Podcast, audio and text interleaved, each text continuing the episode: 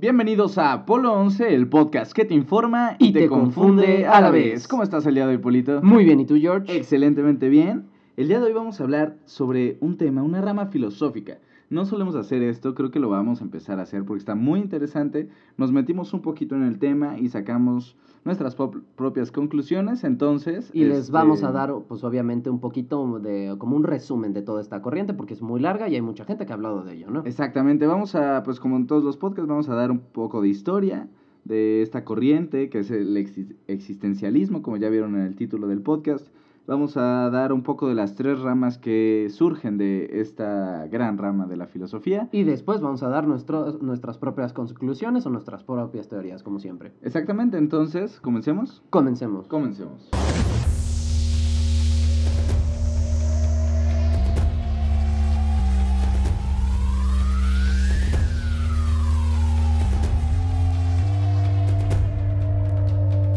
Comencemos con el podcast del día de hoy. Existencialismo es un tema que, wow, es, una, es un sistema filosófico. Es muy rico este, este tema, porque es obviamente un sistema filosófico, entonces lo puedes aplicar muy cabrón a tu vida. Sí, es parte de. O sea, de hecho, eh, lo rico de un sistema filosófico es que tal vez tú estás viviendo de una manera y alguien llega y te dice, ah, mira, como tu forma de vivir se llama existencialismo o se llama bla, bla, bla. O hay, mucho, hay millones de, de sistemas filosóficos, ramas filosóficas, como les quieran llamar. Les voy a explicar antes de, de pasar a la historia de todo esto, que es parte de, es parte de la historia, qué es un, fi- un sistema filosófico, porque vamos a estar tratando algunos temas de, de este tipo aquí en Apolo 11. Entonces, eh, vamos a empezar.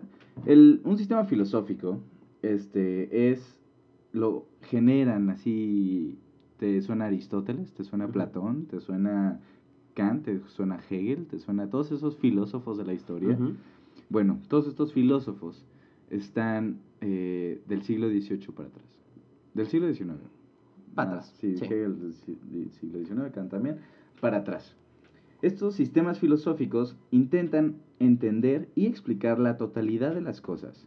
O sea, de todos los ámbitos de la vida humana, natural y sensible. O sea, los sentimientos, cómo pensamos, cómo funciona la vida. Una verdad absoluta. O sea, para que, para que me entiendan, es como el- lo sensible sería lo que pensamos, básicamente, lo que el humano vive y cómo lo Procesa. interpreta o lo procesa, ¿no? Entonces, en ese sentido, eso es lo sensible y eso es lo que sobre todo se intenta concentrar, a veces mucho más la filosofía, es cómo el humano piensa y cómo se, ah, cómo adapta todo esto que llega del exterior para hacerlo suyo, ¿no? Entonces, eh, ¿por qué vamos a hablar del existencialismo? Se preguntarán, pues miren, estos sistemas filosóficos es, en el siglo XIX, hasta el siglo XIX, solían ser sistemas cerrados, o sea que no aceptaban correcciones o ampliaciones, o sea que estaban bien o estaban mal, pero no se podían cambiar. O sea, si Kant decía una verdad absoluta y daba su, su razón de ser, era esa. Y hay mucha gente. Yo tengo una maestra que, que todo, todo es Kant. O sea, real es como, este, Miss, ¿por qué este, cuando prendemos la luz pasa esto, no? Y nos dice, ah, ¿qué diría Kant? Kant diría, y se echa el libro de Kant. Porque realmente es una persona kantiana.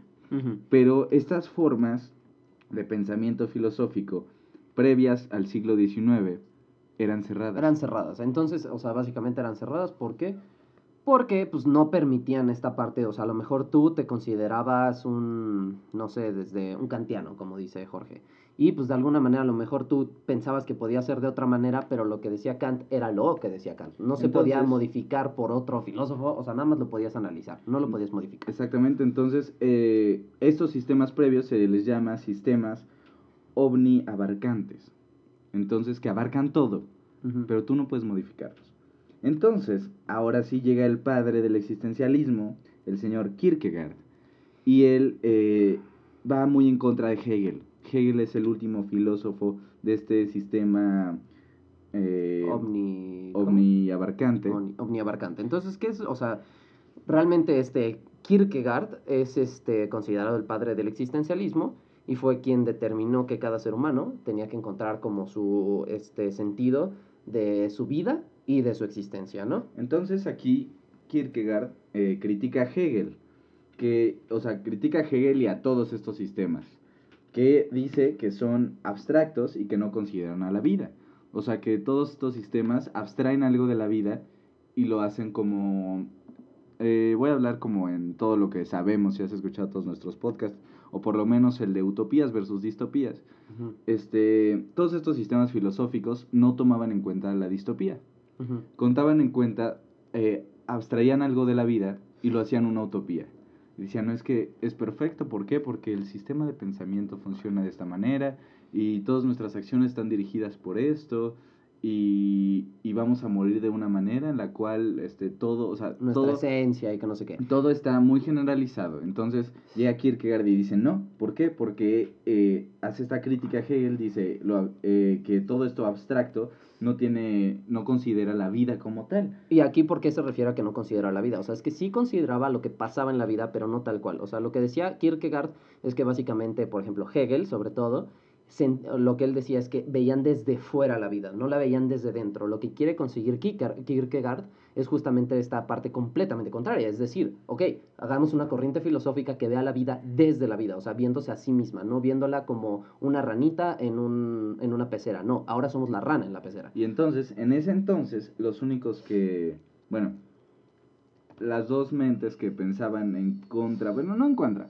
pero no les gustaba esta parte de que no pudieras modificar estos sistemas, eran este, Nietzsche y Kierkegaard. Los dos decían que la vida se entiende viviéndola y no formando abstracciones de ella.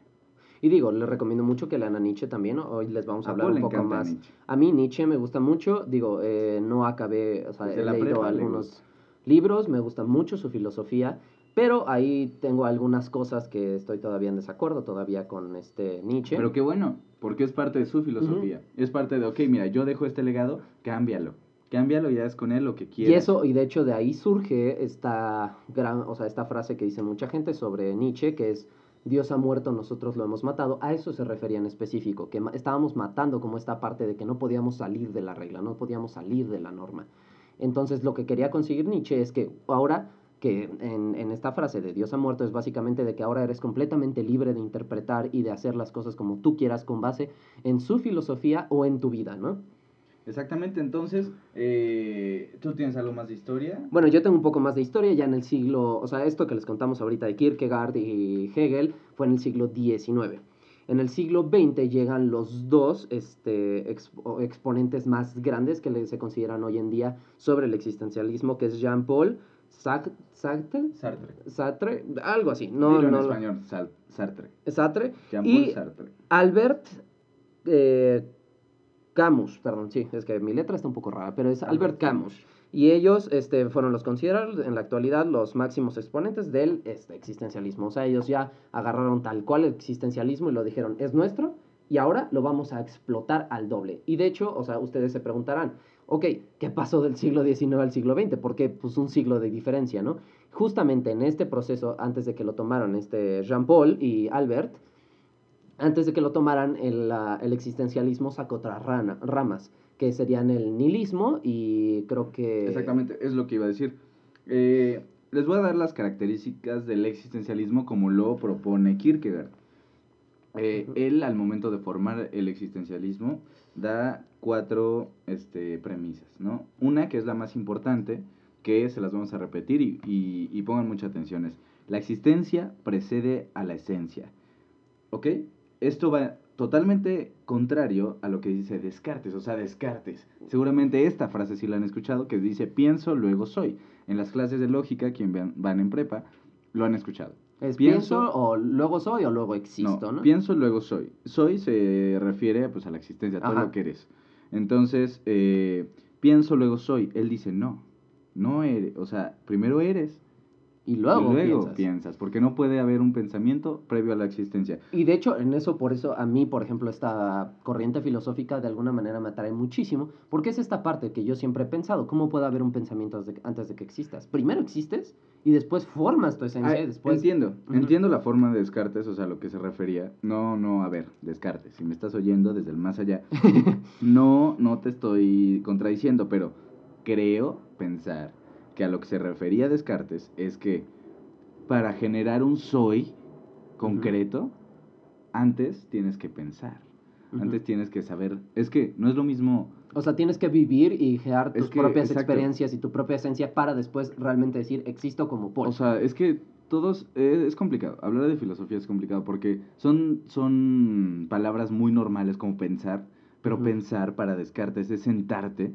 y analizar quién, quién crees que eres para poder ser. Y aquí algo que yo quiero hacer como un pequeño paréntesis también, eh, cuando hablemos de filosofía en este podcast y así, que nos gustaría hacer más secciones sobre corrientes filosóficas, es que la filosofía es completamente contraria en, en el sentido de a la, a la ciencia, de que es muy abierta a interpretación. La filosofía es interpretación pura y dura. Exactamente, pero, pero después del siglo XIX. Sí, después del siglo XIX me refiero. Si hablamos de las anteriores, obviamente no es tanto libre a Es interpretaciones, es como lo decía Platón y como lo decía Aristóteles. Y así es. Entonces, este, el segundo punto, el primero, lo repito, la existencia precede a la esencia.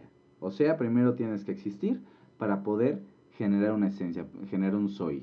Después, este, dice que solo existe lo concreto y lo real. ¿Por qué? Porque aquí vivimos. Esto le da en la madre. Ok, vivimos en una simulación. Bueno, vives en la simulación. Es- No hay ninguna diferencia que si vivieras en el mundo real es, es tu lo real- mismo. Es, es Es tu, tu realidad. realidad, es tu existencia y la tienes que tomar como tal. Es que no, es que yo soy un experimento. Bueno, si eres el experimento de alguien, Esa es tu realidad. Es tu realidad y acéptala, porque aquí vivimos. Y el tercer punto dice: el existencialismo nace de la crisis de, eh, de sentirse perdido, de saberse perdido. Esto es muy importante, porque no dice de sentirse perdido. Él los sentimientos los, los deja un poco de lado, es saberse perdido. Entonces, el existencialismo nace de, de- imagínate, ¿no? Voy a poner una metáfora. Imagínate a alguien que dice, ok, ya pasé primaria y secundaria y prepa y me han dicho tantas cosas que ya no sé quién soy. Entonces es lo que hace Kierkegaard. Es como, oye, hay tantas corrientes filosóficas que no me dejan ser, o sea, que no me dejan poner mi granito de arena, que, que estoy confundido. Que Y estoy de hecho, y no sé quién soy. Esta, por eso es que, sobre todo con Jean-Paul y Albert, que les mencioné hace un momento, ¿por qué toma tanta fuerza en los 40? Porque justamente fue en la época donde... De los 40 a los 50, Segunda Guerra fue Mundial. Segunda Guerra Mundial. Entonces la gente realmente dijo, o sea, ¿quién soy? ¿Qué significa todo esto? ¿Qué significa la guerra? ¿Qué signi- O sea, estaban en el momento de desesperanza, ¿no? O sea, de que no sabían realmente qué había más allá, ¿no? O sea, de qué dependía todo. Porque era una época muy dura para mucha gente porque, eh, por ejemplo, en las guerras es algo muy común que después de una guerra se parce muchísima hambre porque la mayoría del gobierno ya se gastó todo su dinero en mantener soldados, en hacer armamento, cosas así. Pero, y ahí es cuando surge realmente y toma este punch el, el existencialismo con Jean Paul, sobre todo, ¿no? Porque fue en esta época de 40-50. Exactamente. Y ahora, no se contradices. Escuchen muy bien. El tercer punto, ya lo leí, dice, el existencialismo nace de la crisis. Pero también es esta parte. Imagínense que ustedes están en los 40, 50. Acaba de pasar la Segunda Guerra Mundial, el genocidio más grande del mundo. Eh, estás en crisis. Entonces, ¿qué quieres? ¿Qué quieres? ¿Qué pasa en los 60? ¿Qué pasa en 50, 60? Los Beatles, hippies, drogas. ¿Por qué? Porque también todo existencialismo expresa un sentido de libertad. Quieren ser libres. Quieren sentirse libres que si van a ganar dinero y van a trabajar en lo que ellos quieran y van a decir por qué existo y existo porque yo quiero este Ser tal cosa, quiero ser hippie, quiero andar o desde, no sé, quiero no hacer sé, lo que se quiero- me pegue la gana. quiero- Y no, aquí no es- tanto, espera, esa es una rama. No llegues todavía a eso. Este, quiero sentirme libre. Entonces, ¿por qué? Porque estoy en crisis, entonces, ¿qué quiero? Quiero sentir. Entonces, nace de la crisis y expresa sentido de libertad. Y ahora, todos Aquí- estos pensamientos de Kierkegaard en contra de Ujú. Hegel, eh, aquí fue lo que dices. La semilla fue sembrada. Entonces, Kierkegaard lo siembra en el siglo XIX y entonces lo retoma, lo deja ahí, lo deja ahí, en el siglo XIX. Deja todo esto. Y después, ahora sí, hablamos de los 40, 50, lo retoma Karl Jasper, Miguel de Unamuno, este, Sartre, Heidegger, lo toman todos ellos de una manera de, ok, ahora sí, esto me siento identificado con esto y vamos a darle. Y entonces, este, eh, hasta el siglo XX, que es lo que tú decías, ¿qué pasó? ¿Qué pasó hasta, hasta este momento? Pues fue bebiendo de todas estas propuestas como el nihilismo, el marxismo simplificado y todos estos cambios sociopolíticos. Uno de ellos es la guerra. Entonces ya que todo esto eh, aumentó, digamos que era una esponja que la dejaron ahí y de repente llegó el agua de este del nihilismo y la infló un poquito, del marxismo y la infló un poquito. Yo diría una palabra un poco rara que a lo mejor te va a petar algo a ti, Jorge, pero se cuajó básicamente. Sí, cuajo. O sea, como gelatina. Se terminó de hacer la gelatina y ya en ese momento pudieron empezar a decir, ¿sabes qué? Este es el momento donde realmente aplica al 100 el existencialismo. A lo mejor en el siglo XIX todavía estaban demasiadas corrientes filosóficas que impedían esta parte, ¿no? Y entonces aquí llegamos a, a lo rico, ¿no?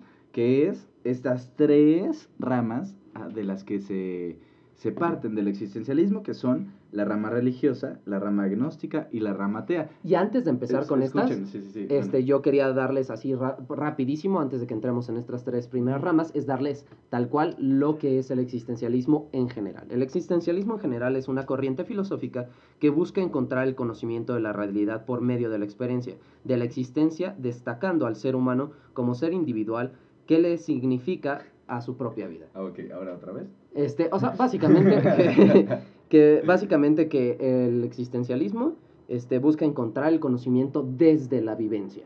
No es de sentarte a pensar tal No cual. abstrae la no abstrae las cosas. No es de me senté y qué hice en el día. No, es qué estoy haciendo ahorita. Es justamente eso y toma al humano como un ser individual.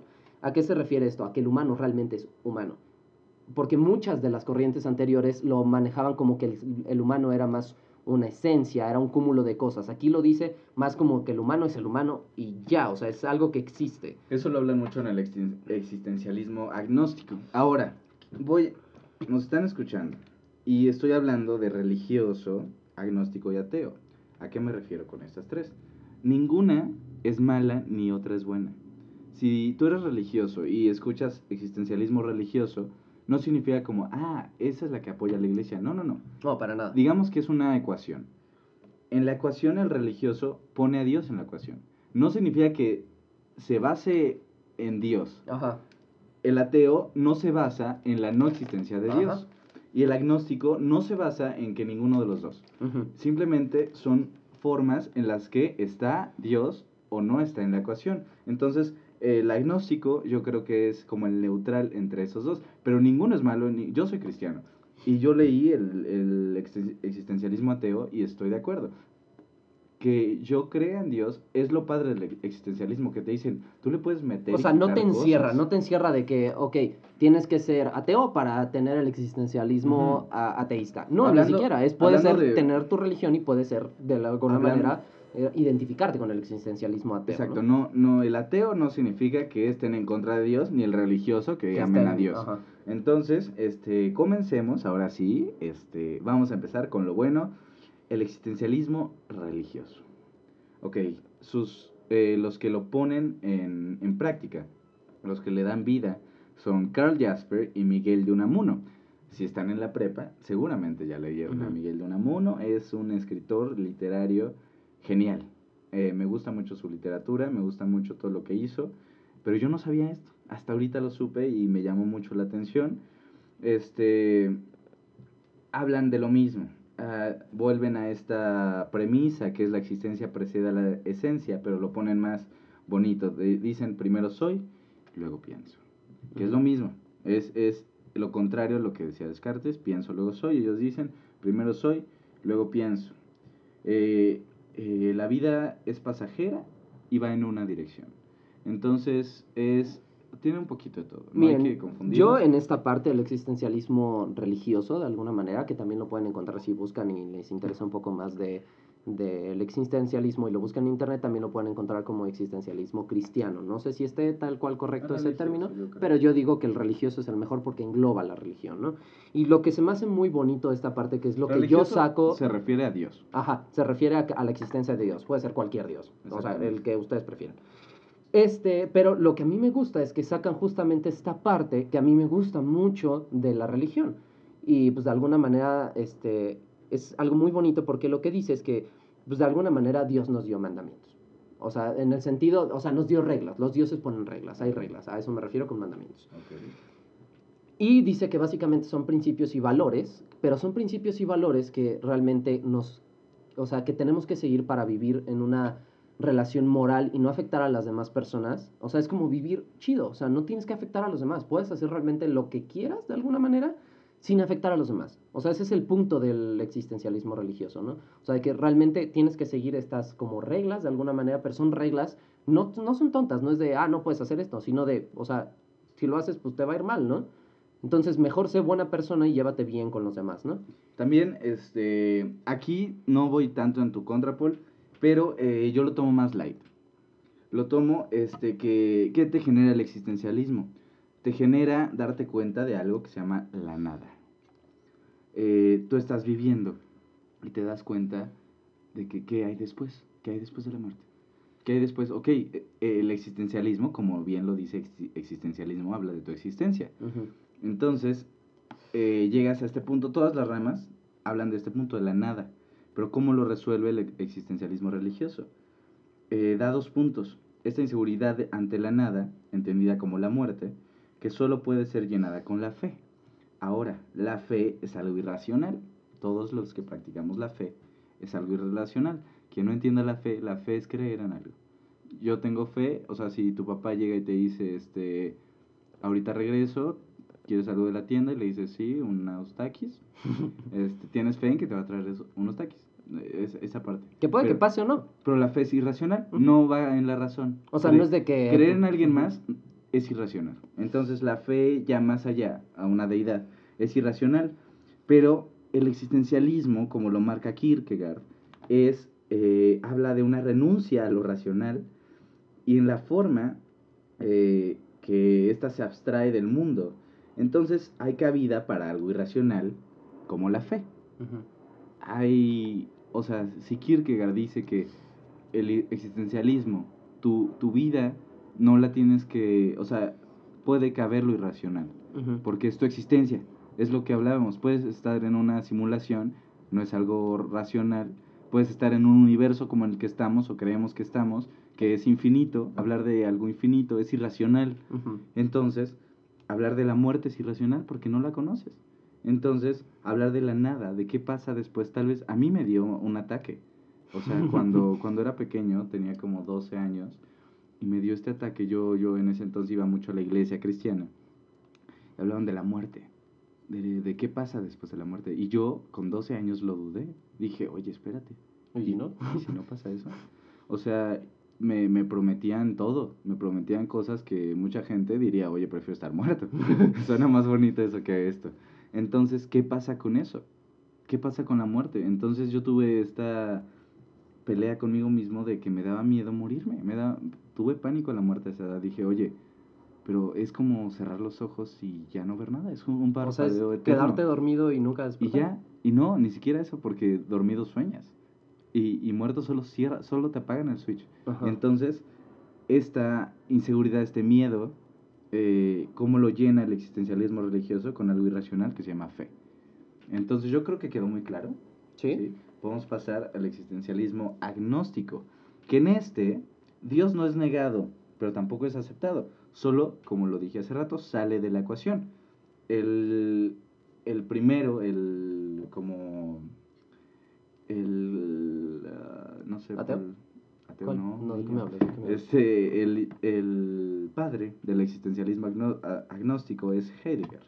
Heidegger es uno de los grandes exponentes del existencialismo en general. Entonces, esto quiere decir que el agnóstico es el que más gente conoce, y iba a decir practica, pero esto no se practica, esto se, conoce, no, se, se vive, porque es existencialismo. Eh, este existencialismo se centra en el problema de ser o para ser, eh, o sea, ¿sabes? El problema del ser. Pero Heidegger es más exacto y dice el ser del hombre. Entonces, ¿qué es ser? Ser, como lo decíamos hace rato, es lo que hace a una cosa que sea, por, por que valga la redundancia, que sea, que tenga sentido de identidad. Que, Porque tú puedes decir, ah, pues yo soy, ¿tú quién eres? tú eres Paul, yo soy Jorge. Pero también esto es un micrófono. Y entonces eh, ahí no entra el existencialismo. Entonces él dice, no, no, no, no es el problema del ser, porque el ser puede ser una taza, puede ser una computadora, es el ser del hombre. Como un ser, o sea, yo siento que a veces el hombre lo utilizan mucho no tal cual como el humano, sino como un ser pensante. No, aquí sí lo, como, tal cual como humano. Lo especifica como el ser del hombre pensante, hombre-mujer. Entonces, este, Heidegger habla sobre el ser del hombre o Dasein, que seguro es una palabra en alemán, no lo sé, no lo. Este, Dasein es como él lo llama, que en síntesis es la naturaleza del hombre. Y entonces aquí llega otra vez la pregunta de la nada. De, de no se puede hablar de la nada. O sea, la nada, ¿qué es la nada? Si hablas de la nada, le estás dando un concepto a la nada. ya, es- entonces ya es algo. ya es algo y deja de ser nada. Entonces, este nada habla de la muerte. Entonces, la naturaleza del hombre conlleva esta nada. Ajá. Y entonces, eh, aquí habla de una diferencia entre miedo y angustia. Que no entendí muy bien eso, pero se los voy a explicar. Este, dice que el miedo es a algo. Tú le puedes tener miedo a... Una araña. A la araña. Le puedes tener miedo a, a un ladrón. Le puedes tener miedo a, miedo a, a cualquier cosa, ¿no? Pero a algo, a algo que es. Pero dice que esto no es nada. Entonces no puedes tener miedo de la nada. No puedes tener miedo de... De algo que no conoces. De algo que no es. No, no, lo, porque lo puedes conocer en algún momento. Pero la nada no es. Es lo único que no es. Entonces, al miedo a la nada, él dice que se le llama angustia. Y es que, yo, o sea, esto yo como lo comprendí más o menos es que, o sea, sí el miedo es algo que te podría decir que sería un poco más racional. ¿Por qué? Porque un miedo racional, o sea, tenemos miedos racionales. ¿A qué me refiero? Es, por ejemplo, un miedo racional es de que me vayan a asaltar o de que llegue un asaltante y, no sé, me, lastime. A este miedo O- irracional se le llama angustia. no Ah, El miedo. miedo. irracional no es tal cual eso. ¿Por qué? Porque la angustia más lo que genera no es un miedo, sino es como una ausencia de algo. O sea, al pensar en la ausencia de algo, les recomiendo que ahorita cierren los ojos y piensen en la nada. O sea, realmente hagan el proceso de pensar en la nada y van a ver que no es tal cual que les dé miedo, porque no es un miedo, el miedo lo tienes enfrente. La angustia es algo que no puedes ver. O sea, es como si, imagínense, voy a hacer una metáfora. Sí. Imagínate que el miedo sería un asaltante. La angustia sería un fantasma. ¿Por qué? Porque un fantasma no lo ves, pero sabes que de alguna manera puede estar ahí. Ese es el punto. La, la angustia es esto, este como, yo le diría como miedo irracional, pero no es miedo, es, Es angustia. angustia. Entonces Este- cuando, o sea, y esta palabra, tal vez yo la escuché y dije, "Ay, pues eso es algo que dice mi abuela. me habla y me dice, "Y me tenías angustiado. No me hablaste, yo estaba angustiada.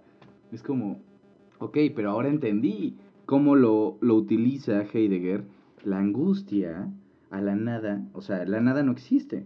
Entonces nosotros la creamos y este es, ahora sí, el miedo a estar destinados a morir.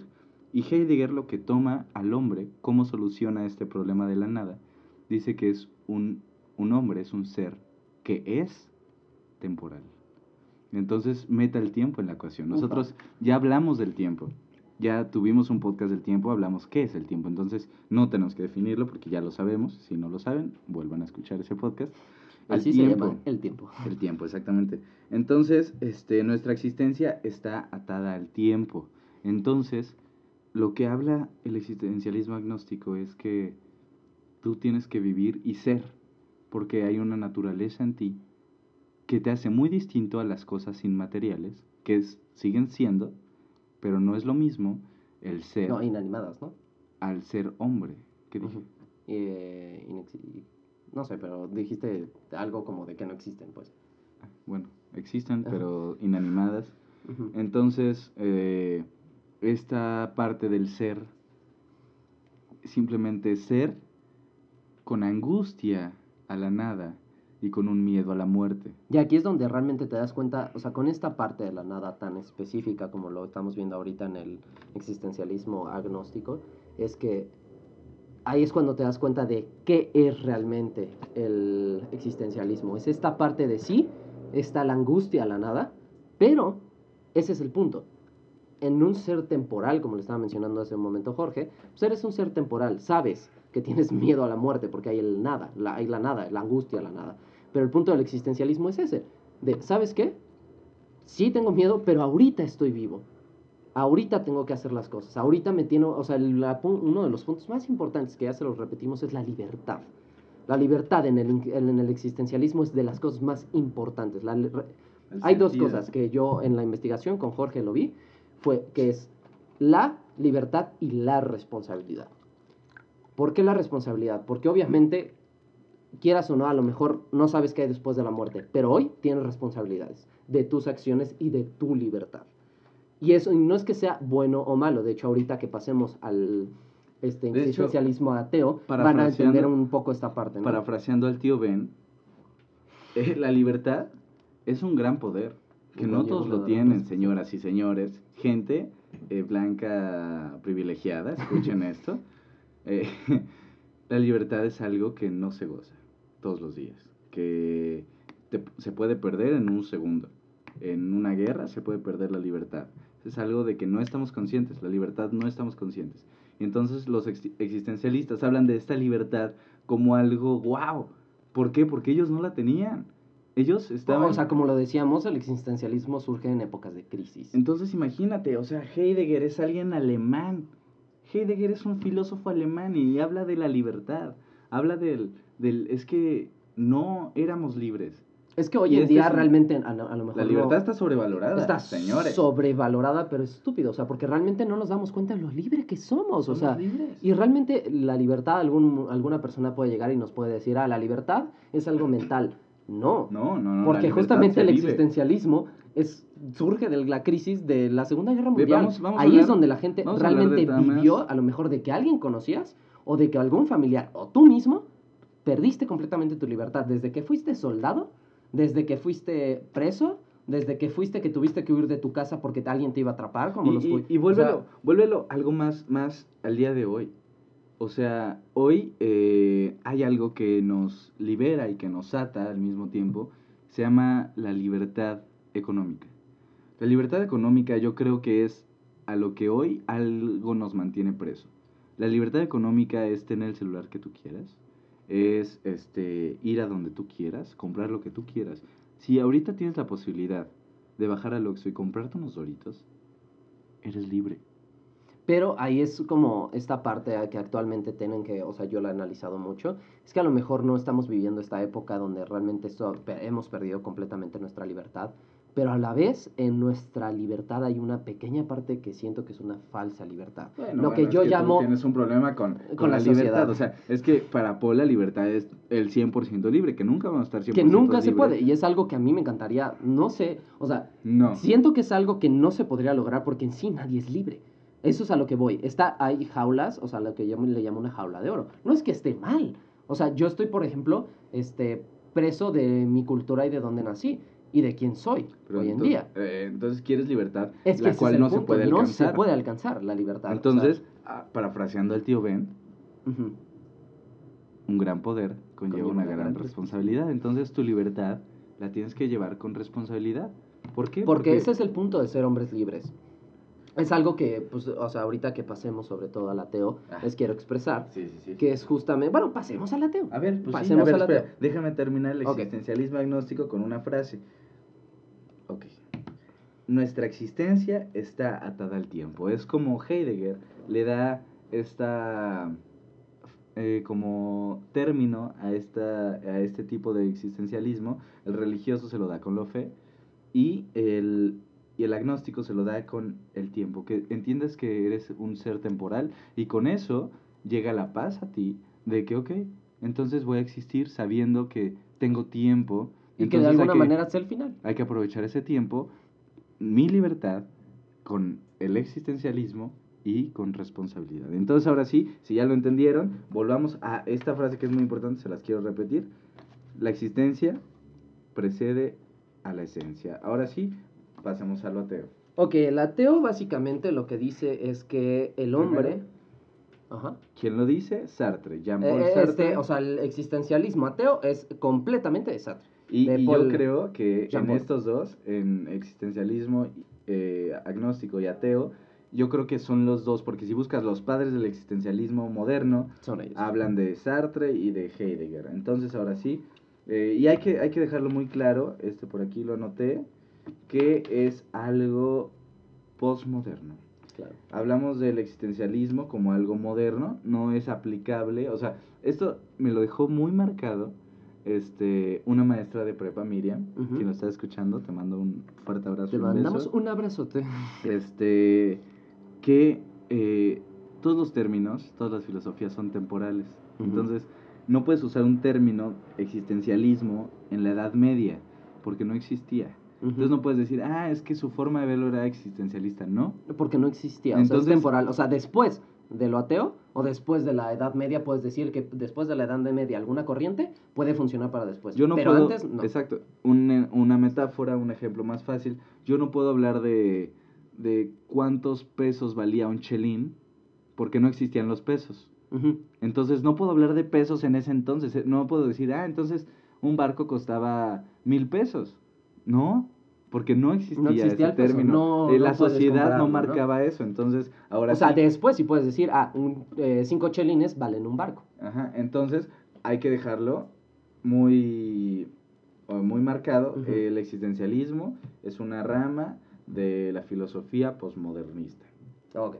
Bueno, ahora sí pasemos al ateo que en lo personal me gustó porque me recordó muchísimo a otra corriente filosófica. Que casi no te gusta. Este, pero eh, básicamente lo que dice es que el hombre no necesita ningún tipo de regla para vivir. Que no existe Dios que imponga estas normas. ¿A qué se refiere con Dios? Insisto, no es a ningún Dios en específico, se refiere a que no hay ninguna ley divina ni humana que realmente necesite el hombre para vivir, ¿no? Y este, para ellos, el hombre puede darle sentido a su vida sin importar si es algo moral o no. Y este, que debe de vivirse y buscar una manera de satisfacer todas sus necesidades sin importar las consecuencias. ¿A qué voy con esto? Cuando escuchas esto dices, ay, pues qué feo, ¿no? O sea, de que puedes hacer lo que se te pega la gana. Pero esto es una parte que, por ejemplo, dice el anarquismo.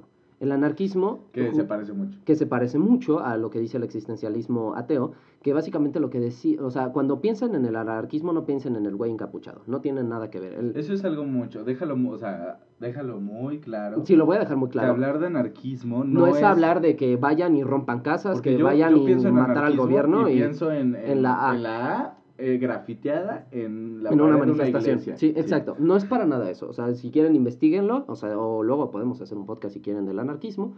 Pero este básicamente el anarquismo lo que dice es que el humano no necesita administración, no necesita un gobierno. Que a ver, es muy importante, porque a mí me pasa, no sé si a ustedes, tal vez ustedes ya lo entendieron, yo se lo, lo hablo por la gente que es como yo y no lo ha entendido. Eh, que haya un término para algo, que haya una rama filosófica que exista, no lo hace cierto. Exacto. Entonces, que el anarquismo diga que no se necesita un gobierno para que el humano pueda ser libre, no significa que, sea, real. Porque, eh, o sea, las corrientes filosóficas es como las personas. Si tu tía dice que salir a las 3 de la mañana con tu iPhone XS Plus Max en la mano y corriendo en la calle, que es algo que no te va a pasar nada, no quiere decir que no te vaya a No quiere decir que no te vaya a pasar nada. Entonces hay que tenerlo muy claro. Muy, muy claro. Porque yo no sé. Aquí yo, como se los dije al principio de este podcast, les dije que todo este tipo de cosas es bajo interpretación. No les estoy diciendo que todo esto sea real, o sea, ustedes lo pueden tomar de una manera, no tienen que hacer para nada, nada de lo que este, diga tal cual una corriente. Interprétenla y digan, ok, esto me gusta, eso es lo más bonito de la filosofía. Pueden decir, esto me gusta de esta filosofía y esto no, y esto lo hago parte de mi vida y esto no. Es parte de, lo que explicamos que era el existencialismo. La libertad. Esta crítica a Hegel y a, estos sistemas filosóficos omni... ¿qué? Omni... Ay, no me acuerdo. No, que eso lo tienen, o sea, que lo puede, que como está dicho, así es y nadie lo puede cambiar y es cierto o es falso, pero es así. Pero es esta parte, ¿no? O sea, lo que dice el anarquismo es justamente esta parte de que el humano no necesita una administración, el humano puede ser libre y es libre por naturaleza y no lo puedes, este, como de alguna manera atrapar, ¿no? Y es, o sea, más o menos lo que dice este existencialismo ateo. Pero aquí está la parte donde yo estoy, o sea, me gusta, pero no me gusta esta, gusta, pero esta rama del existencialismo. ¿Por qué? Porque yo no estoy de acuerdo con esto, porque esto lo habla como si fuéramos, como si estuviéramos solos en una ciudad, como si solo fuera Paul. Si solo fuera Paul, pues no importa si lo que hago es moral o no es moral y cuáles consecuencias tienes, porque son para mí, ¿no? Pero el problema es que cuando hablamos de moral e inmoral es que estás hablando de que estás en una sociedad. Y en una sociedad, pues es muy importante. Hay reglas. Hay reglas. Y estas reglas son morales o no son morales. O sea, puede, ah, por ejemplo, aquí, a nosotros en México, una regla nos puede parecer inmoral de algo que hacen en Israel, por ejemplo. Claro. Pero no quiere decir que para ellos no sea moral. Es bajo interpretación y dónde estás en tu sociedad, ¿no? Pero esta parte se me hace muy bonita porque empezamos a hablar de la, de la libertad tal cual, de libertad, ¿no? Y aquí es donde te- realmente tienen que pensar también ustedes en cuáles son la responsabilidad que tienes. Ok, cada acción que tienes va a tener una responsabilidad. Y eso es, o sea, lo que decíamos, de un gran poder conlleva una gran responsabilidad, es algo muy cierto. El tío Ben tenía mucha razón. Claro. ¿Por Este- qué lo mataron? ¿Por qué lo mataron? ¿Por Hubieran no? matado a la tía. Ella no, no tiene un problema. Pero ¿por qué al tío Ben? Era tan sabio. Era tan sabio. Y aparte el tío Ben de, del Spider-Man de Tom... De, ¿Cómo se llama? De... mm, Ay, se me fue su el nombre. primer Spider-Man. Ay, qué mal que estamos... O sea, queremos hacer colaboraciones con, con cómics y... No, no, no, ¿qué, qué nos pasa? Este, ay, ¿cómo era? ¿Cómo se Tobey llama? Maguire. Tobey Maguire. El tío Ben de Tobey Maguire es el tío más... más eso estoy de acuerdo, es el más cool. Sí, y yo aquí, haciendo un paréntesis, yo tenía un efecto Mandela y, y lo coincidía con muchos amigos y compañeros de, de, de la escuela, que esta frase la decía este Stan Lee, que no la decía el tío. Exacto. Qué exacto, raro. Me estás viendo horrible, por... pero sí, o sea, eh, y lo tenía hasta hace poco que lo comprobé y no sé si entra en un efecto Mandela, pero eh, yo tenía mucho eso de que quien llegaba, ves que están como en Nueva York y están viendo una pantalla, que se acercaba a Stan Lee y le decía, un gran chico, poder. un gran poder conlleva una gran responsabilidad, pero no. ¿Por qué no? Para No nada. sé, bueno, eso yo lo tenía y, y coincidía con mucha gente. ¿En serio? Sí, con mucha gente coincidía. No, yo sí me acuerdo que se lo dice en el carro, creo. Cuando se sale corriendo y, y después de ahí lo matan, ¿no? Pero. Bueno, pero ya regresando un poco al existencialismo ateo, pues es lo que dice básicamente, o sea, de que nosotros somos libres tal cual, no hay nada que te pueda parar, no importa sea moral o no, y Ahora tú a- tienes que suplir tus necesidades. Voy a dar mi parte de este Bueno, existencialismo. Sartre lo que dice es que no existe pensamiento ni sentimiento a algo que no existe. Por eso es ateo. Entonces dice, ah, lo voy a repetir, entiéndanlo. Sorry, perdónenme. Este, no existe pensamiento ni sentimiento algo que no existe. Primero existe y luego piensas en él. Entonces, esto da lógica. wow. Antes de esto, este, yo les, antes de entrar a esto, les dije la frase y hasta Paul se me quedó viendo así como, ¿por qué la repites? La existencia procede a la esencia.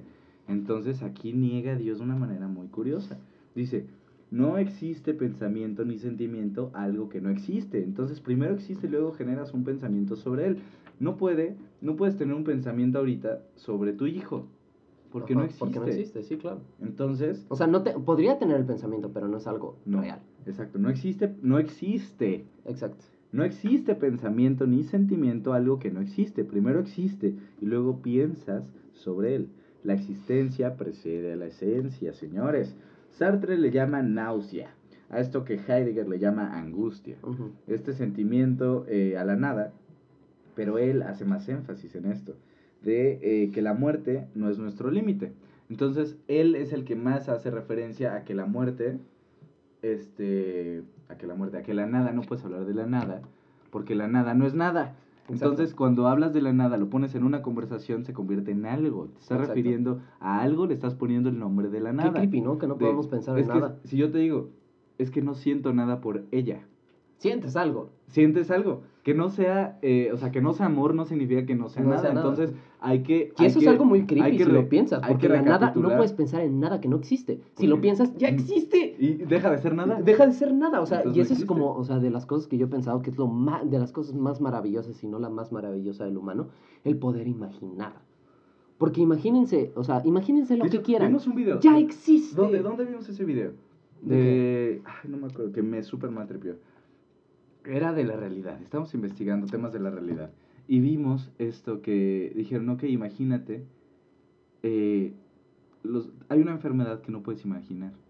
Entonces, al no poder imaginar, no tienes eh, más conceptos de los que hay. Entonces, esa es mi problema. O sea, si algún día me conocen y tienen una plática conmigo, voy a acabar hablando de conceptos. Y si habla de conceptos, ya valió, porque nunca llegamos a Sí, nada. que, que estoy en contra de los conceptos porque te encasillan en algo. Entonces, que hay alguien que no puede imaginar. Cuando eres bebé, cuando estás naciendo, eh, hay un punto que no puedes imaginar. Entonces, la imaginación no existe hasta el punto que conoces tu realidad. ¿Por qué? Porque si no tienes conceptos, ¿qué imaginas? Exacto. O sea, ubicas esta voz en tu cabeza. mal trip, Era este experimento de, Ajá. ok, cierra los ojos. Bueno, ahorita no pueden leer, bueno, digamos, eh, piensen en la palabra café, ¿ok? Ahora cierren los ojos y háganlo que su voz interior lo diga. O sea, ah, digan, o sea, con su voz interior, digan café, básicamente. ¿Qué voz es?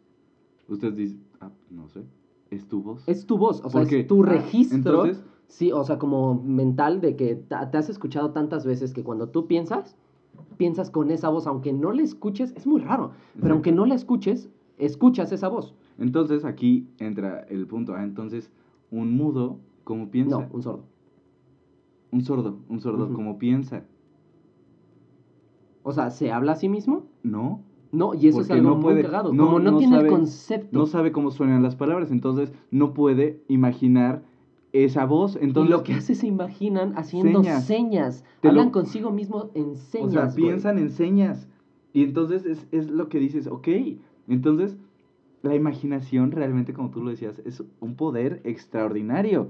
Es, es lo que ha llevado a los hombres y a las mujeres a lo que hoy son, a la realidad que hoy vivimos. Es gracias a la imaginación. Esto Y es tan hermoso viendo porque la imaginación, de ima- alguien. si fuera colectiva yo diría que sería un poco más aburrido, pero el punto de la imaginación es, es completamente personal. Tú puedes imaginarte algo que a lo mejor, o sea, así, imaginándotelo, imagínate algo que no exista y que no lo haya pensado nadie más y lo podrías lograr.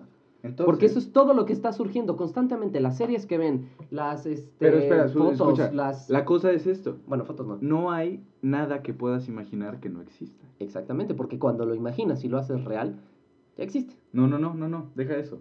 Todos tus pensamientos, si ahorita te imaginas a un unicornio rosa con este cabello rizado, Todo eso lo has visto en algún momento. todo, todo eso lo has visto. Nada está saliendo realmente de tu imaginación. Entonces la imaginación es real, pero eh, toma parte de toda tu experiencia. En el momento que no tienes ninguna experiencia, cuando naces, no puedes imaginar eso. Pero qué creepy, ¿no? O sea, si a Porque a, bebé- a la vez, o sea, esta parte que tú dices de que no puedes imaginar algo más, ama- más allá de lo, que de lo que has visto más bien, a la vez yo diría que sí y no. No. ¿Por qué? Porque con esto de que ya ¿Y conoces, güey, puedes crear cosas nuevas. ¿Sabes? Espera, ¿sabes cómo lo puedes este, Comprobar. experimentar, sí, comprobar?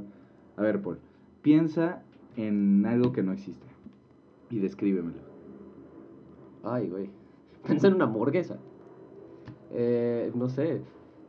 Algo que no existe. Algo que no exista y descríbemelo. Lo único en que pensé fue como un vacío negro. No, O a- un objeto. un objeto que Un no objeto, un exista. objeto que no existe. A ver si tu imaginación es tan poderosa como presumes. No, yo no dije. Que dije que es algo muy bonito, sí, ¿no? sí, que sí. sea- Mm, ok. No, es que sí, o sea, tienes toda la razón. Solo estoy pensando en cosas que conozco. Cosas que o sea, conoces, entonces no puedes... O sea, que a lo mejor las estoy combinando, ese es el punto, eso es a lo que yo me refería. Cuando las combinas, creas de alguna manera algo nuevo compuesto de cosas que conoces. Entonces, escucha otra vez esto. la- el existencialismo ateo, según Sartre, dice, no existe pensamiento ni sentimiento algo que no existe. Tú no puedes pensar en otra vez Aquí otro- voy a hacer una otra vez, pregunta espera, un poco rara. ¿Dios? Exacto, por eso es ateo, señor. No, no, no, mi punto es, sí puedes pensar en Dios, Ajá. sí puedes tener un sentimiento hacia Dios. Es que, escucha. El punto es lo ese. que estamos hablando en, en Tepos. Eh, es es eh, la fe, es lo que habla. Pero en el ateo, ¿cómo entra la fe? Es que por eso no entra, güey, porque es ateo. O sea, sí, obviamente me refiero, pero, o sea, es algo un poco contradictorio, porque me está diciendo que no puedo pensar y no puedo sentir algo por algo que no existe. Por eso niega a pero- Dios, por eso es ateo, porque está negando a Dios, porque no existe pensamiento ni sentimiento, algo que no existe. Pero entonces, o sea, estoy de acuerdo completa, o sea, estoy de acuerdo que lo niega, Ajá. Pero- entonces, ¿en qué están, qué, a qué tienen este sentimiento o qué está pensando la gente cuando piensa en Dios? Este... Ese es mi punto, o sea, no es tal cual de que, o sea, enti- entiendo por qué es ateo. Me refiero a de que, por ejemplo, tú cuando piensas en Dios, ¿en qué estás pensando? Porque deberías de estar pensando en Sí, algo ya, conocido. Ya te lo había dicho, Paul. No pienso en nada. No, no, no, me refiero, o sea, cuando alguien, o sea, a lo mejor no tú, no tú, pero alguien que piensa en Dios. Imagínate que sí se imaginan a, a un señor barbón, Sí. ponle tú, Porque pero es, es algo, algo que, que no te- existe. Pero es algo que te lo han puesto. Es algo que en la iglesia te lo ponen. Ese señor barbón enorme, Ajá. este, barba blanca, ojos Ah, azules, con- es, es lo que te han puesto. Entonces, es esto. Volvemos a este punto. No existe pensamiento ni sentimiento. Yo creo que este es que no la existe. rama del existencialismo que más te rompe la cabeza. Sí, obvio. Porque puedes empezar, o sea, como él habla, él habla de algo que no había hablado, o sea, porque es algo que el, el existencialismo religioso lo abarca con la fe. Ahí resuelven eso. Cosas que no existen tienen que ver con la fe. No, no, no, escucha. Ahora voy a eso. Eh, cómo lo soluciona Sartre, porque en todas hemos visto eh, Que termina esta con- cosa de la nada. ¿Cómo resuelven la nada? Es la cosa del existencialismo. Entonces, no existe pensamiento ni sentimiento, algo que no existe. Eso ya quedó muy claro, ¿no? Ya dimos Sí, claro, bastantes claro. ejemplos. Primero existe y luego piensas en eso. La existencia precede a la esencia. Es el, el- el principio, y no me voy a cansar de decirlo, del existencialismo en sí. Sartre le llama náusea, en esto me quedé, a lo que Heidegger le llama angustia. Esta nada que no existe le llama náusea. Entonces, este, dice que la muerte no viene desde nosotros, viene fuera. Y esto define a la muerte como la imposibilidad de existir. Entonces, esto es cómo le da esta respuesta. Él le llama la filosofía de acción y libertad. Que el pasado no existe, no puedes cambiar el pasado, el futuro es incierto y el presente estás viviendo, eres un ser temporal, vuelve a esto. Entonces, si eres un ser temporal que se de- y sabes definir como la muerte, la imposibilidad de existir, es a lo que llegamos. No puedes pensar en la muerte Porque no existe, no existe en tu realidad, entonces, No has muerto. entonces no existe y cuando te mueras ya no estás existiendo. Exacto, entonces no existe pensamiento ni sentimiento de algo que no existe. Primero existe y luego piensas. Entonces primero te tendrías que morir para pensar en la muerte. Entonces, esta- Oye, y aquí, bueno, no, aquí ya me estoy volando mucho. entonces la gente que, que está preocupada por eso, pues no, si va al existencialismo ateo, va a encontrar esa respuesta. No, es que que iba- tiene que, sí, la gente que ha, Que ha muerto que ya ha resucitado, Ajá. bla, bla, bla. Pero Bueno, pues tal cual ya, no lo han casos muy- experimentado porque no se murieron. Entonces, Siguen vivos. estar muerto, primero, o sea, según el existencialismo ateo, primero tendrías que morir para después pensar en la muerte. Entonces, pensamos en la muerte por lo que está a nuestro alrededor, pero el existencialismo también nos dice que eh, el existencialismo es personal. Entonces, no podemos eh, hacer nuestras conjeturas por acciones por alguien demás. que no nos ha pasado. Entonces, si se muere tu abuelo, entonces piensas en que qué es la muerte, pero tú no te has muerto, entonces no puedes pensar en qué es la muerte. Entonces, volvemos a esta filosofía de acción y libertad. No sé si te das cuenta, pero esta es una filosofía como que a la vez te abre mucho la cabeza, pero a la vez te topas con paredes más grandes de las que te habías topado Sí, nunca, güey. Claro. Porque es un es punto, la- o sea, es rompes parte- eso. Por eso es filosofía. Porque rompes ese punto de, ok, ya todo lo que conozco, yo soy libre, puedo hacer lo que yo quiera, tengo mis res- responsabilidades y mis consecuencias. Ok, pero llegas al punto de la nada. Ajá. Y esa es la pared más grande creo que se puede encontrar un Y eso La muerte y la nada. Es lo que hace el existencialismo. Da respuesta a esa nada. Uno lo da con la fe, otro lo da con, con el tiempo, la angustia, la nada.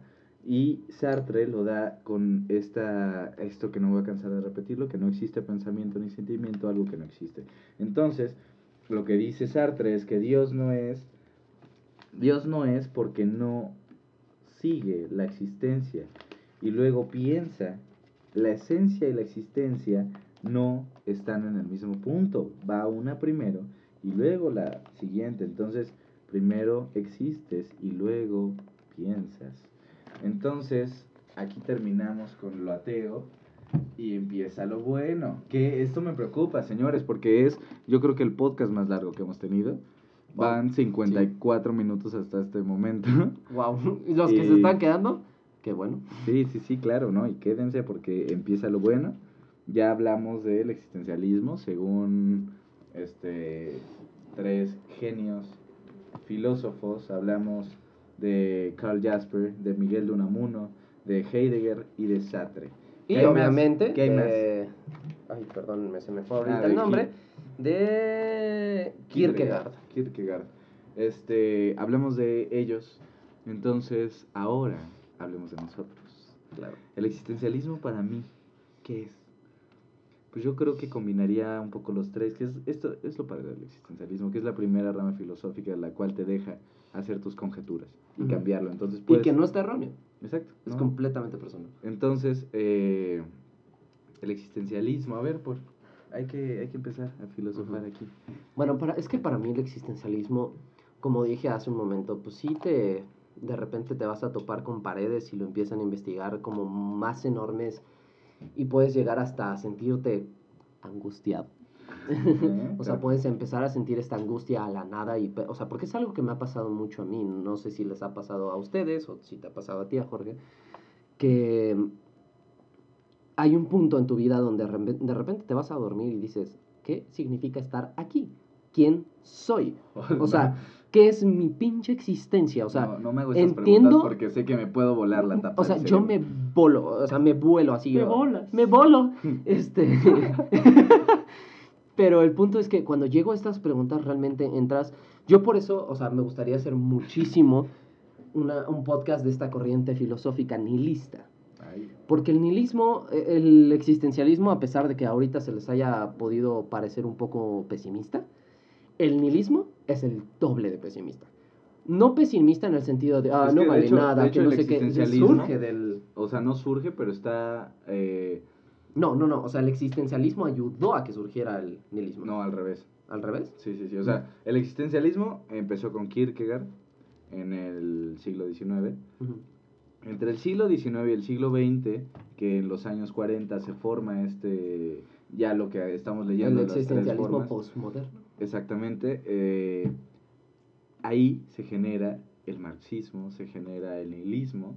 Y entonces los autores del existencialismo postmoderno están, un, o sea, están empapadillos de esas dos este, filosofías. Entonces meten un poquillo. Entonces esto tiene que ver. Y de el nihilismo, manera. o sea, si les gustaría que lo hiciéramos. Sí, yo pero de todas maneras, esto podría ser un upgrade del nihilismo, porque el nihilismo Ajá. ya existía y entonces llegan ellos sabiendo del nihilismo y dicen, y ok, dicen, ok, podemos vamos". generar algo más chido, ¿no? Exactamente. Pero el nihilismo, ¿qué es lo que dice básicamente? Que realmente todo lo que dijimos ahorita, o sea, de la libertad, de. Dios, de si existe Dios o no, qué va a pasar después de la muerte, básicamente lo que dicen es, no importa. Eh, eso yo estoy en contra del nihilismo porque sí importa. O sea, yo creo O que... sea, importa muchísimo. por Pero eso el nihilismo es yo antes. siento que el nihilismo, el existencialismo Sé lo puedes tomar como un estilo de vida. El existencialismo para mí es un estilo de vida. El nihilismo es una herramienta. ¿Por qué es una herramienta? Porque justamente lo que les estaba platicando hace un momento, de esta parte de que me ha pasado, de que estoy como ya todo friqueado, de que no sé qué significa mi existencia, el nihilismo te ayuda a sacarte como un poco de ese mind blow que te estás metiendo y es decir, ok, nada importa. Ahora, de- veamos todo desde una perspectiva de que nada importa. Es que es- Entonces no entras en que- esta angustia. Hay que, hay que dejar eso para si hacemos algún día un podcast del nihilismo, porque no es... Pero, o sea, lo que estoy haciendo es como esta parte de, o sea, el existencialismo esta, es, es esta parte que la, la que me gusta, ¿no? O sea, de que es como un poco contrario que tiene que ver con el nihilismo, pero te dice, o sea, vive, existe. O sea, realmente es algo que yo creo que el humano hoy en día se le olvida hacer mucho. O sea, se me olvida a mí y yo creo que he visto a muchas personas que se les olvida el preguntarse qué hago aquí, qué estoy haciendo aquí. No, o sea, es el existencialismo es básicamente lo que te está diciendo es no vayas por inercia, vive, experimenta, crea tu propia esencia, crea quién eres. Eres un ser temporal. Yo, exacto, tomaría esto del ser temporal.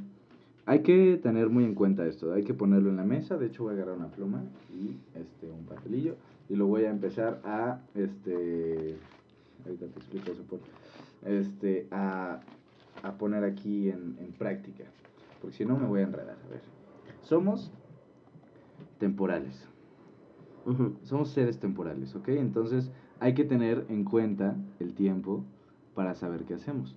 Nuestra temporalidad hasta ahora, ya escucharon Viajes en el Tiempo, y si no lo han escuchado, vayan a escuchar. Es el primer Es podcast. el primer podcast. Si quieren, vamos, podemos hacer una segunda parte, ya más completa. No podemos este, manejar el pasado ni el futuro, porque pues no los conocemos, por lo tanto no existen. Entonces. Bueno, el pasado sí lo conocemos, pero ya fue. Pero ya fue, ya no lo puedes modificar. Entonces, vivimos en el presente, ¿no? Presente. Entonces, somos seres temporales que vivimos en el presente y vamos hacia un futuro incierto. Pero, lo, o sea, ahí lo que entonces, me hace en- gracioso es que cuando piensas en el tiempo y en el futuro, cuando estés ahí ya es presente. O sea, el humano nunca vive en el futuro. No. Siempre estamos viviendo en el presente. Claro, claro. Entonces, pero exacto, por eso lo, lo encuadré, o sea, aquí ustedes no pueden ver, pero puse presente una flechita y futuro en un cuadro. Vamos hacia el futuro, porque no vamos hacia el pasado.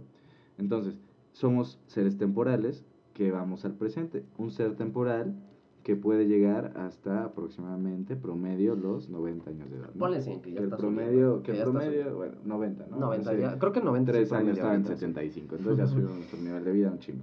90 promedio. Eh, entonces tenemos 90 años y después viene esta premisa de la nada. ¿Qué, qué pasa después No, de...? no que vino de la nada, sino la premisa que es la nada. Exacto. Es que sonó como la- que Ah, vino de la sí, nada. La nada. Esta nada que, que se refiere a qué pasa después de que ya no existes. Eres nada. Dejas de ser. Entonces, si el existencialismo para existir te dice que tienes que existir para poder pensar, pensar es cualquier cosa que hagas. Estás pensando para caminar, para respirar, todo eso tiene un proceso cognitivo, entonces estás pensando. Entonces, en el momento que llegues a la nada, dejas de ser. Por lo tanto, el existencialismo no sirve en la nada. Entonces hay que darle una respuesta a esa nada. Mi respuesta a esa nada, combinando estas tres, es la primera. Somos seres temporales. Entonces hay que aceptar la nada como si fuera nuestro presente. Entonces, si en el presente puedes existir y el presente algún momento sería la nada, puedes existir en la nada, entonces dejaría de ser la nada y sería algo. No te preocupes por eso, ya llegará. Entonces por eso puse la flechita hacia el futuro. Entonces yo creo que esta sería mi teoría del existencialismo. Se las platico resumidamente. Somos seres temporales que aproximadamente vivimos 90 años, que vivimos en el presente, que tomamos acción a nuestra libertad. Una libertad que, como dice Paul, no es por libertad 100% porque no conocemos la libertad 100%. Eso es la nada, diría yo. Entonces, eh, ya que somos seres temporales que vivimos en el presente y vamos hacia la nada, yo les diría, señores, llevan una hora escuchando esto, les digo, disfruten su presente, disfruten su presente, disfruten a la gente que tienen al lado, disfruten su existencia, porque no es muy incierto qué va a pasar después. Dimos teorías de después de la muerte, sí, pero ¿y si no? ¿Y si no pasa nada? ¿Y si ustedes, eh, como yo, creen en un Dios, que sea parte de, de su existencia, que sea parte de su presente y que sea parte de su fe? Que si viven con libertad, que espero que así sea, eh, que vivan sus 90 años con la libertad que hoy nos consta que es libertad, que podemos tener libertad económica, que podemos tener Libertad libertad, de pensamiento. de conocimiento, que puedes abrir el libro que quieras a la hora que quieras, no importa la edad que Y tengas. puedes pensar hoy en día lo que quieras. Puedes pensar, la, li- eh, la libertad de expresión hoy está muy, muy a flote, aprovechenla, porque no saben en qué momento se va a terminar. Entonces, como somos seres temporales, estamos atados al tiempo, querramos o no. Tenemos un reloj en la muñeca o no, el tiempo está pasando. Llevan una hora de su vida escuchando esto y lo único que les puedo decir es disfruten, salgan, vivan, enamórense, tengan sentimientos por alguien más, tengan odio, tengan amor, tengan respeto. Siempre con responsabilidad, obviamente. Y, y ya, esto es lo que yo les puedo dejar. Paul. ¿Alguna Bueno, yo lo que les puedo decir es que en esta parte del existencialismo es, o sea, es lo que decía Jorge de vivir en el presente. Yo creo que es de las cosas más importantes. Hasta vivir esta angustia que mencionábamos en la rama agnóstica. Este, yo creo que también tenemos que disfrutar eso porque es parte de nuestra existencia. Y si crees en un, en, en alguna religión o algo así, te propongo de que, ok, créelo, nunca nadie te puede decir qué puedes creer o qué no. Puedes tener fe en lo que quieras, pero vive como si no existiera, como si no hubiera la posibilidad de que te fueras ahí. Como lo decía eh, yo en la parte de la rama religiosa, que es sigue las normas de una religión, porque la mayoría de las religiones no dicen de, o sea, no conozco a casi ninguna que dice, ve y haz un montón de destrozos y daña a la gente. La mayoría son de, vive bien, no afectes a los demás, y si los afectas, afronta tus consecuencias y tu responsabilidad e intenta arreglarlo. Porque esa es la parte como de, o sea, el arrepentimiento, no es arrepentimiento, no lo piensen de, ay, me arrepiento, que no sé qué, no, es de decir, ok, la, la regué, sí, la regué, ahora lo voy a solucionar. Esa es la parte que yo considero del arrepentimiento. Es, no es un, ay, ya me arrepiento de esto y se lo soluciona. No, afrenta tus consecuencias y tus responsabilidades. Somos seres libres. Creo que es de las cosas más bonitas que podemos tener el humano. Si no fuéramos libres, no podríamos llegar al espacio como lo estamos planeando o como ya lo hemos hecho. Si no fuéramos libres, no tendríamos la capacidad, por ejemplo, Jorge y yo, de hacer estos podcasts porque no existiría el Internet ni las computadoras. Somos libres, hagan lo que quieran, pero háganlo porque realmente saben que les va, o sea, hoy en día les está dando como unos buenos frutos y son felices y están viviendo en el presente. No, eso es algo que yo me cuesta de trabajo decir. ¿Por qué? Porque soy una persona que a veces vive mucho en el futuro. Me estoy preocupando constantemente por cosas que no han pasado. Y es algo que hoy en día he intentado cambiar muchísimo esta parte de preocuparme por el futuro. El futuro, como lo dijo Jorge, es incierto. Lo único que tengo es el presente. ¿Y qué estoy haciendo hoy? Entonces, ¿qué estoy haciendo hoy?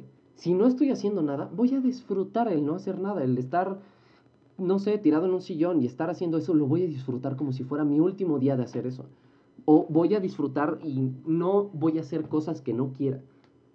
Es el punto del existencialismo, el ser libres. Es lo que yo más les recomiendo. Con su libertad, hagan lo que quieran. Responsablemente. Responsablemente, obviamente. Entonces, eh, para concluir este podcast, les diría que también dense cuenta que al existencialismo, el ser personal, volten a ver a su lado derecho y a su lado izquierdo. Tienen a un padre, una madre o hermanos, familia, amigos. Todos tenemos alguien ahí al lado. No, nadie, Un perrito, un gato. Nadie puede decir que no. Tal vez eh, sus padres ya no están, pero ahí están sus tíos. O si no tienen tíos, pueden estar sus amigos. Y si no están sus amigos, tienen al mundo al lado. Tienen a un planeta que se está desboronando porque lo hemos tratado sin alguna responsabilidad. Nuestra libertad la hemos llevado a más de lo que nos da. Entonces, usen esta parte de su existencia para hacer algo mejor para ustedes. No piensen en el futuro. No piensen en, ah, es que voy a, no voy a usar plástico porque mis hijos no. No, voy a usar plástico porque yo. No uses plásticos porque tú estás, sabes, existes, y piensas que no debes usar plástico. Y si lo quieres usar, existe y piensa que vas a usar plástico. Todo responsablemente, dense cuenta de la existencia de los demás, aprovechen, porque todos somos seres temporales, tus amigos también son seres temporales, sus perros también son seres temporales, sus gatos también, aprovechenlos, porque no saben en qué momento se va a terminar esa temporalidad. Entonces aprovechen cada segundo, cada momento que tengan. Les mando un abrazo, un beso mi nombre es Jorge Roldán. Mi nombre es Polanosh. Y esto es Apolo 11.